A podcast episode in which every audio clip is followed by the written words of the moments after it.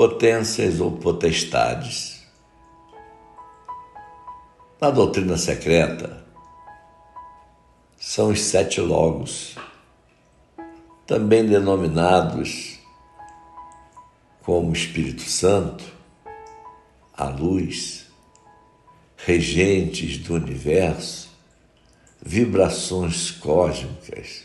Essas entidades são a expressão e a regulamentação da manifestação dos espíritos através das diversas densidades energéticas do cosmos, ou seja, da criação de Deus, do micro ao macro universo, da bactéria ao anjo, do protozoário ao arcanjo.